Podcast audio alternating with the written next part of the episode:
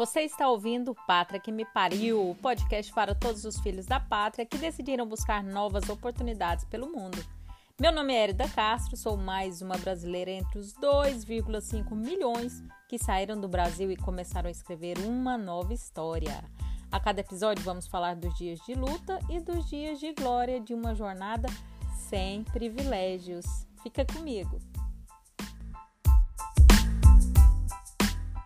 Como esse é o primeiro podcast do Pátria que me pariu, vai ser mais uma apresentação e também para me falar um pouco da minha história, né? Meu nome é Erida K, sou casada, tenho dois filhos e a minha primeira experiência morando fora do Brasil, nós fomos para os Estados Unidos, né? Em 2015, eu, minha família, dois filhos pequenos, um filho tinha cinco meses, o outro um aninho e pouco pegamos as nossas malinhas, é, nós somos de Goiânia, e fomos para a Flórida, nos Estados Unidos, para tentar uma nova vida, né? Nosso sonho é, não, era, não foi um sonho muito recorrente, não tinha muito tempo que a gente tinha esse sonho de morar fora, mas naquela época a gente estava vivendo uma experiência muito desagradável no Brasil em relação ao aumento da violência, né? E como nós tínhamos acabado de, de ser pai e mãe, né? Eu e meu esposo, nós ficamos com muito medo, aterrorizados, porque a gente percebeu que a violência estava chegando muito perto da gente, né? Às vezes a gente via o jornal e era uma coisa, ah, aconteceu no centro ou próximo, mas estava começando a violência chegar muito perto, é, da nossa casa e nós ficamos apavorados, com filhos pequenos. Aí decidimos embora do Brasil. Eu acho que esse é um dos motivos que muita gente também procura outro lugar para morar, correndo da violência, da insegurança que infelizmente o Brasil vive, né? E então esse foi o nosso ponto de partida, fugir da violência e da insegurança do Brasil. Chegamos nos Estados Unidos. Meu esposo era daquele aquele rapaz que não sabia apertar um parafuso. e chegamos lá, ele teve que colocar a mão na massa. E eu quero até convidá-lo, né, para ele participar, porque nada melhor do que ele mesmo contar a experiência dele. Não sabia apertar um parafuso, chegou lá, teve que ralar mesmo e botar a mão na massa. Não é fácil mas a gente conseguiu se manter lá durante cinco anos e agora nós estamos na Suécia. Faz um ano que eu me mudei para a Suécia. Eu estou gravando esse podcast em março de 2021. Então, assim que começou a pandemia, a gente veio para cá. Quando a gente pisou os pés na Suécia, as fronteiras fecharam e deu início à pandemia, né? O Covid virou a pandemia. Então, faz um ano que nós estamos aqui na Suécia e aquela coisa, né? Muitas mudanças aconteceram em poucos anos nas, nas nossas vidas. É, a primeira foi do Brasil para a Flórida, apesar de ser uma mudança muito grande, é, o fator clima lá é muito agradável, né? A Flórida é um é o sul dos Estados Unidos, é bastante tropical e nesse sentido climático a gente não sofreu. Já aqui na Suécia, meu Deus, que isso? é um frio maluco, né? Mas é lógico, eu sabia disso, mas enquanto a gente não vive, a gente não tem a noção do que é, né? Então, mudar para Escandinávia, um país muito frio, agora mesmo um mês atrás, em fevereiro, peguei temperaturas menos 18 graus. Para mim foi assim, bastante impactante. Vou usar essa palavra para ficar suave, né, gente? Que vocês sabem o que é impactante, né? Terrível. Mas passou, assim. Agora, apesar muita neve, apesar de estar tá frio ainda, né, fazendo 3 graus, mas já tem o sol, a neve já foi embora, então tá um clima assim mais agradável. Porque menos 18 graus é, foi bem pesado. E também nós percebemos muito, muitas mudanças em relação à cultura, né? É, viemos dos Estados Unidos, agora estamos aqui na Suécia, totalmente diferente, né? Estados Unidos capitalista e aquela coisa um leão por dia, meritocracia, competitividade. Aqui a Suécia é um país social-democrata. Aí para começar aquela igualdade, o pessoal aqui vive num, num time diferente, não é aquela correria, hum, igual nos Estados Unidos as coisas funcionavam 24 horas por dia, que domingo nem abre nada, sábado dá, abre das 11 às 2 e é bastante diferente, né? Não é uma crítica, não quero criticar, eu só quero apresentar aqui o quão diferente é, né? E querendo ou não, vivendo cinco anos nos Estados Unidos, a gente percebeu, né? Percebeu essa diferença. E meio que eu e meu esposo entrou nessa vibe de, da correria dos Estados Unidos. Aí a gente chegou aqui e teve que desacelerar. Até hoje a gente está estranhando ainda, porque a, vida aqui é natureza, mais leve, uma vibe mais sossegada. E a gente ainda tá naquela, né? Workaholic, não sei o que, aquela coisa de trabalhar, trabalhar e, e a gente fica até um pouco assim perdido, né? Acho que até por isso também eu procurei a, a fazer o podcast, né? Mais uma atividade aqui até para a gente poder unir outros brasileiros também. E, e é isso, um pouquinho dessa minha experiência aqui. Eu acho que a minha a primeira apresentação básica aí já foi feita. Não vou ficar me aprofundando tanto, que eu acredito que no, no decorrer de outros episódios eh, eu vou poder também inserindo, né, minhas experiências no decorrer aí dos, dos, dos temas. Então é isso, basicamente é isso. É, eu quero mais conversar hoje também sobre o e-book, que né, eu até escrevi, já fiz um e-book, eu ainda não subi ele lá no meu Instagram. Meu Instagram, para quem quiser me seguir, é arroba Suécia Experience. Me segue lá já, viu, galera? Dá aquela força. e eu vou subir o meu e-book lá pro, pro link da bio do Instagram. Ainda não fiz isso, mas já tá, já tá finalizado, logo eu subo ele. O, o e-book vai muito de acordo com o episódio de hoje, né? Então eu já vou assim, porque ele tem tópicos bastante interessantes de como a gente consegue para levar, né? Como a gente consegue viver essa experiência de forma mais tranquila, né? Porque querendo ou não, é uma mudança muito significativa na nossa vida e isso mexe com a gente assim por inteiro, né? Então, é, esse e-book é basicamente assim alguns pontos que eu achei interessante serem ditos para a gente ter essa experiência mais leve, né? Apesar de que isso também fica muito na teoria, porque tem dia que eu tô super pilhada, meio na bad, então é um dia após o outro. Tem dia que você tá muito bacana, tem dia que você tá mais ou menos, tem dia que você tá um lixo, e tem dia que você tá uma, uma rainha. Então a, a vida, eu acho que não só de quem mora fora, mas também no Brasil, acho que é do ser humano, né? A gente tem essas oscilações aí no humor, nas, nas, no, nas nossas vitórias, nas nossas dores. Então, eu acho que isso é, é, é bem tranquilo. É normal. Você não é louca ou louco. Isso acontece com todo mundo, né? Mas então, voltando ao assunto aqui sobre morar fora, a primeira coisa assim que eu acho interessante, porque já faz parte do que da decisão, né? A decisão de morar em outro país é uma decisão que você tem que ser tomada assim por você, não porque seu companheiro ou seu amigo foi, assim, tem que ser uma coisa muito íntima você com você mesmo, apesar de muitas vezes quando você já tem uma família, o seu esposo, por exemplo, recebe uma oferta de trabalho. Muitas vezes as mulheres vão acompanhando seus maridos, né? Mas é, até antes dessa decisão ser tomada da parte dele, tem que ser uma coisa em conjunto com, com a família, né? Com a esposa, se os filhos já tiverem acesso aí a entrar nesse debate, todo mundo tem que participar. Então é isso. A importância de, da decisão de morar fora não deve partir só de um lado, né? E se você for solteiro também, é mais fácil, né? Porque você já resolve a sua vida, não precisa dar tanta satisfação para todo mundo.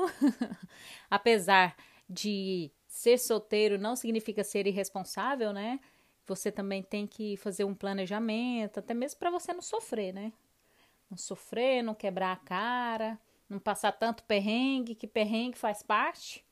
Não adianta falar que vai ser só maravilhas, porque nunca é. Mas quando a gente faz um planejamento, os riscos desses perrengues serem menores ou até de não acontecerem é bem maior, né? Então a dica também é ter certeza, né? Se tá todo mundo de acordo, se sua vontade é real, se isso faz parte da sua essência, se você realmente quer e você deve ter experiência, é muito bacana, muito enriquecedora. A gente quebra a cara, a gente acha que a gente se conhece e acaba se conhecendo depois. Que a família, quando a gente está sempre próximo da nossa família, tudo é muito, muito bom, né? Tudo muito bom. Você tá no seu país, você tá na sua cultura, você tá na sua família, você tá na sua rua, com seus amigos de infância.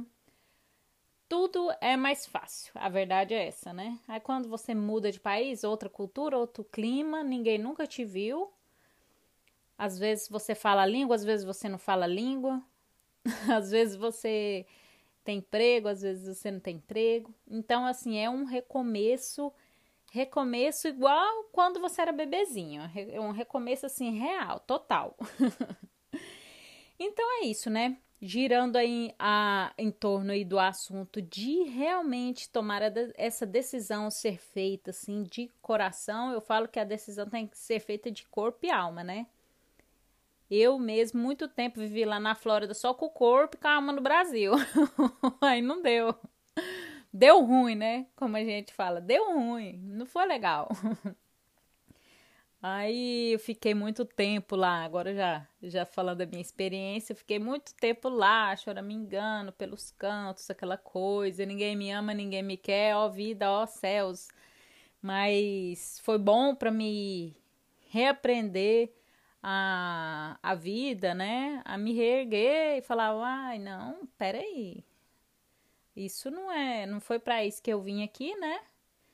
E eu não vou ficar nessa situação. Então é bom que você já se olha para dentro também e dá um passo à frente, né? Se você não quiser definhar, né? se você não quiser ficar lá se definhando, você dá um passo à frente e as coisas vão acontecendo. Ah, seguindo aqui em tópicos, né? Até que o meu e-book aqui tá me dando um auxílio é não se isolar, né? Não se isolar, porque esse foi um dos erros que eu cometi lá, na, na minha primeira experiência. Como eu não conhecia ninguém, aquela novidade toda, não falava a língua, só queria ficar em casa, né? Perdi a vontade de, de socializar, de conhecer coisas novas. E não adianta, nós somos seres humanos e a gente vive de relacionamento. Essa é a nossa essência, a gente gosta de conversar, contar histórias.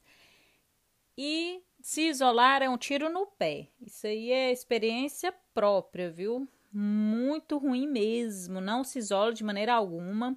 Existem vários grupos, né, de apoio. Muito legal, né? Hoje em dia tem o Facebook brasileiro. O bom de brasileiro é isso.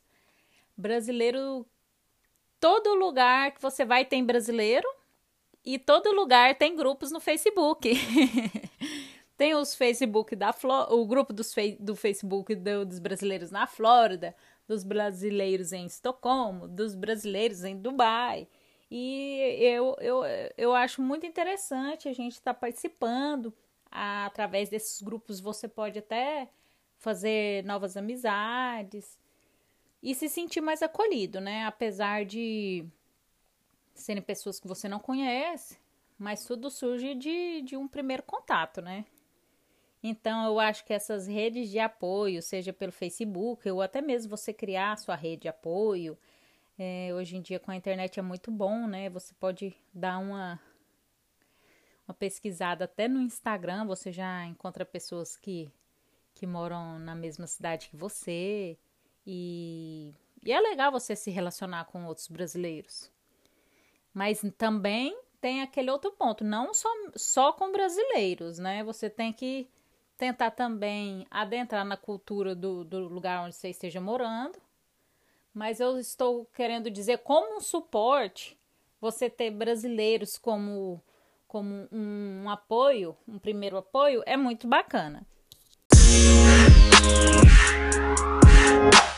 E aí, galerinha, o que, que, vocês estão achando do nosso primeiro episódio do Pátria que me pariu? Eu vou repetir esse nome aqui para você ficar gravado aí, para quando você for buscar algum podcast para você ouvir. Pátria que me pariu, hein? Não esqueça. Vão fidelizar aqui comigo. É, prosseguindo aqui agora, né? Sobre controlar as expectativas, né, galera? A gente sai do Brasil achando assim que o Brasil é o pior lugar do mundo e que você está indo para o país de primeiro mundo, para outra, situação diferente, que você vai estar tá no mundo perfeito. Só que isso é coisa da cabeça da gente, né? Não se pode criar um mundo perfeito na nossa cabeça em relação a morar fora. Com certeza é, existem fatores né, positivos que levaram a gente a tomar essa decisão, mas a gente também tem que entender que nenhum lugar do mundo é perfeito. Não existe. Todo lugar tem seus defeitos, tem suas falhas é, em áreas diferentes, né? E quando a gente está com a expectativa muito lá no alto, na maioria das vezes a gente acaba se frustrando, né? Expectativa alta é significada de quebrar a cara. Basicamente é isso. Então, vamos chegar mais com o pezinho no chão, até mesmo, né? Porque no começo a gente sempre passa por, por situações assim que a gente não imaginava passar e passa, não adianta. É muito raro assim quem já chegou e já foi feliz para sempre. Basicamente, eu não conheço. Acho que todo mundo no começo dá uma penadinha, até mesmo porque não conhece o lugar, né? Então, vai com os pés no chão, é, se informe bastante, se planeje, possivelmente, né, já vai com alguma coisa engatilhada para trabalho, essas coisas. E seguir em frente, mas sempre focando também nos prós do país que você está, né? Porque também no primeiro perrengue que você passar, você já vai fazer bico, não quero mais. Cansei. Não pode, gente, porque querendo ou não, foi uma decisão tão bem pensada, planejada. Você se mudou do seu país, é isso que você quer. A gente passa por situações que é como se fosse uma prova se realmente é aquilo que você quer. Então, na, na primeira escorregada lá, na primeira decepção, não deixe isso te, te derrubar, não, hein? Não vai cair na primeira de decepção, entrar em desespero e, e querer retornar na primeira dificuldade. Porque aí, infelizmente ou não, você não está preparado para a vida, porque não é só morando fora que você vai se decepcionar, né? Decepção a gente faz parte da vida, tanto morando fora ou morando no Brasil. Então tem que ter maturidade, parar de birrinha e, e, e encarar, né? Encarar aí o que, que aconteceu.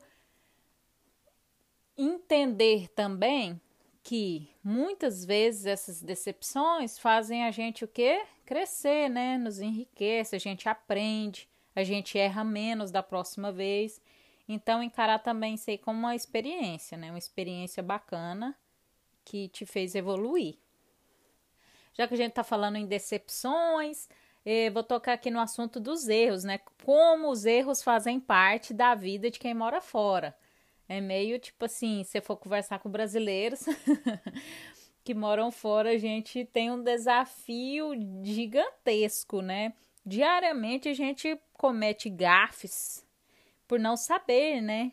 Como que acontece as coisas, o sistema e tudo bem. Com esses erros aí que a gente evolui. Eu falo que não é mais um erro, é menos um erro que você vai cometer, né? Porque às vezes coisas assim de corriqueiras, né? No trânsito, no restaurante, quando você vai fazer uma compra, você vai, é, como se diz, você vai cometer aí uma lista infinita de gafes, né? Que fazem parte da vida, pelo menos no começo. Aí você vai aprendendo, vai pegando as manhas do lugar, conhecendo mais pessoas, dicas também. Fiquei muito feliz quando eu cheguei aqui na Suécia que eu tava com vontade de comer requeijão cremoso. Aí uma brasileira foi e me mandou a foto do requeijão cremoso aqui da Suécia. E eu nunca ia encontrar, eu tenho certeza, nunca na vida. porque não tem nada a ver, entendeu? Muitos produtos aqui não tem nada a ver com que a gente é acostumado, outra coisa, né?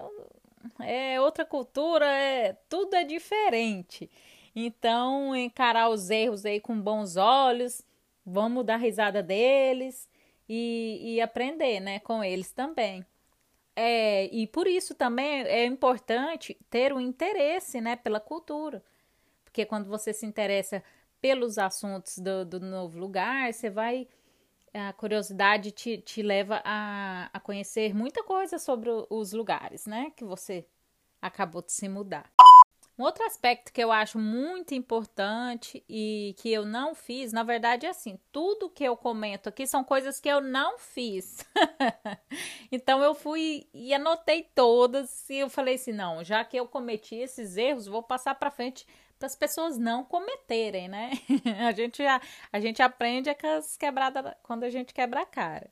É, fazer planos, né, gente? Quando a gente chega num outro lugar, um novo país, às vezes a gente deixa a vida só levando a gente e esquece de fazer o planejamento, que é tão importante, né? Você criar ali um planejamento, começar a definir as etapas ali, o que você quer alcançar, meta por meta.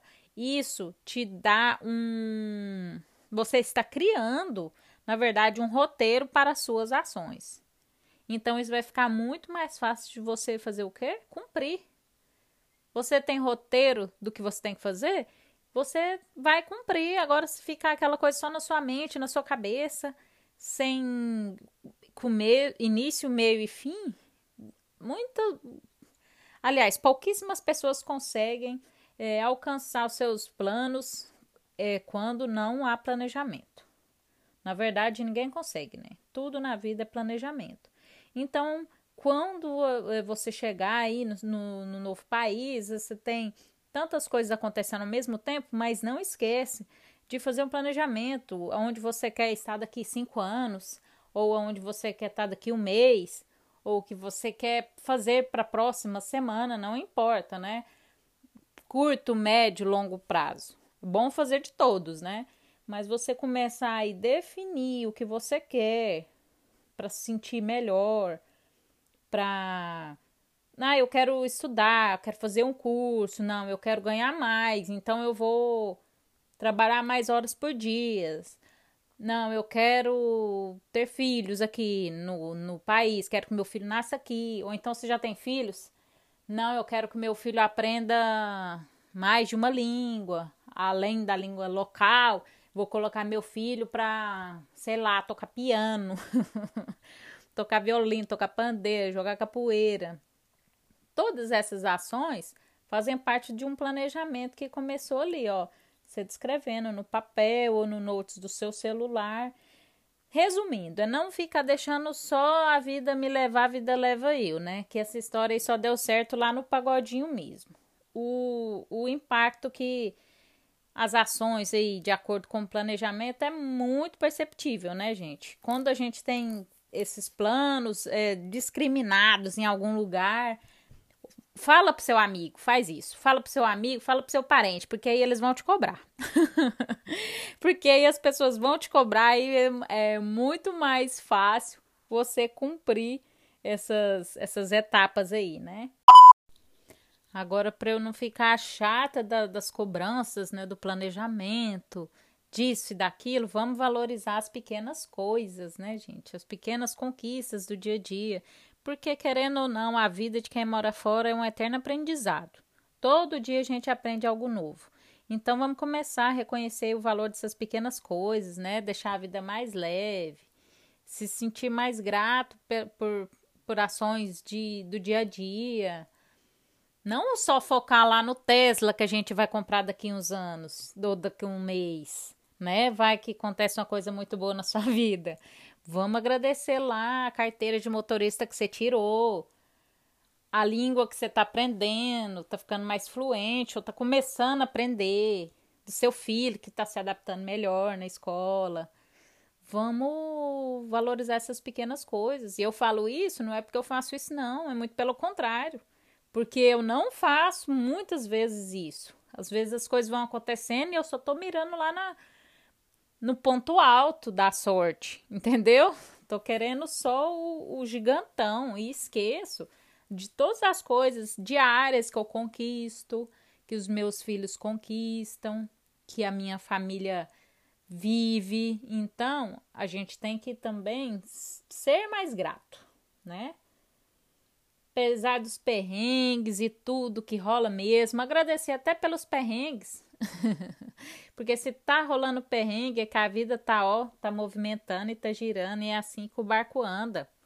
A gente não pode parar e não pode também esquecer, né, das coisas boas. Liga para sua mãe. Ó que coisa boa. Você tá no outro país, mas sua mãe tá lá quietinha, né? Bonitinha lá no Brasil. Você pode ligar para ela. Se você não tiver mãe, você tem, tiver uma irmã, você tem um amigo. Vamos ficar mais tranquilão. Apesar a vida é tão corrida, né? A gente se cobra tanto por causa de tudo e agora com essas redes sociais aí que não param, eu fico maluca querendo engolir o mundo, né? Abraçar tudo e conseguir fazer tudo. E a gente tem que dar, ficar mais relax, ficar mais calminho, né? E confiar, aumentar a confiança na gente mesmo para dar o, o próximo passo, né? Então é isso aí, eu espero que você tenha gostado aí do meu primeiro podcast. Eu estou muito feliz em ter conseguido concluir essa essa ideia minha, ter conseguido, né, executá-la. E se você estiver me escutando aí, vai lá no meu Instagram, arroba Suécia Experience e fala, oh, eu escutei seu podcast, eu vou ficar imensamente feliz. Como dizem o, o, o pessoal do marketing digital, não é, a, não é a, vi, a venda de um milhão que te deixa feliz, é a primeira venda. Então não vai ser o, o, o meu quinquagésimo podcast que vai me deixar feliz, vai ser o primeiro. Então é esse. Se você estiver ouvindo, já está fazendo parte da família aqui, do Pátria que me pariu. Te agradeço e até a próxima. Beijos! Música